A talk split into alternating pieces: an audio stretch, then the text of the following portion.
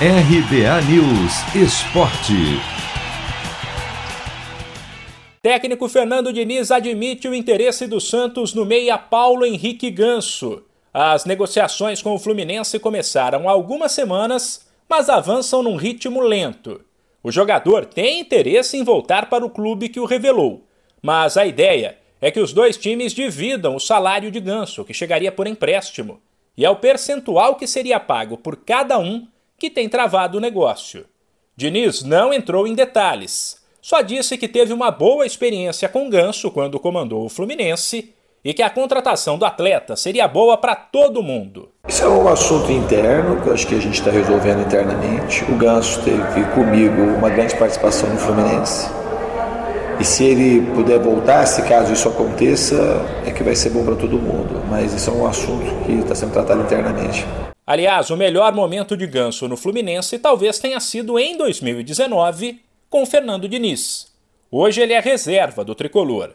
O Meia chegou a ter oportunidades na reta final do Carioca, quando o técnico Roger Machado poupou titulares no estadual e até fez boas partidas.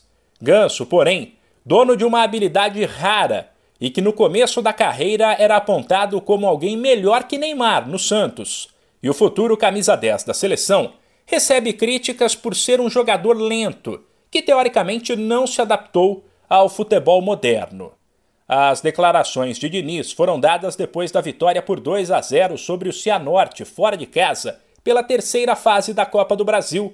Gols de Marinho e Caio Jorge.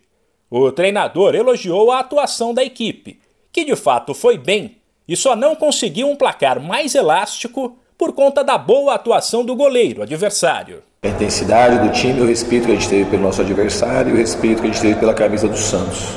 A gente fez o melhor jogo que a gente podia fazer. O time foi muito intenso, todo mundo se entregou muito, marcou muito. A gente fez marcação, pressão praticamente o jogo todo.